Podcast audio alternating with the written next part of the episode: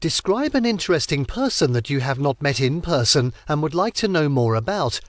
You should say who this person is, how you knew him or her, what interesting things he or she has done, and explain what you would like to know more about him or her.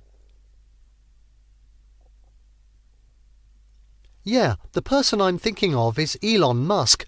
You know, he's the founder of SpaceX and Tesla, two highly innovative companies. I first got to know him through news articles and online videos.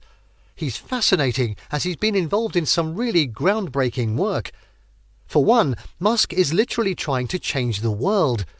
Tesla, his electric car company, is pushing for sustainable energy solutions to combat climate change.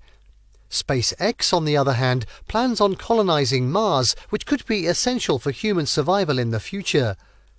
What I find most striking about him is his relentless determination and work ethic, I mean, he's continuously pushing the boundaries of what's possible, often working 80 to 100 hours a week.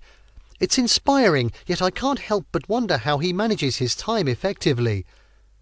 I'd love to know more about his thought process, like how does he come up with these revolutionary ideas and what drives him to pursue such ambitious goals. Also, I'm curious about his leadership style. Running two revolutionary companies simultaneously must be challenging, how does he inspire his teams to support his vision?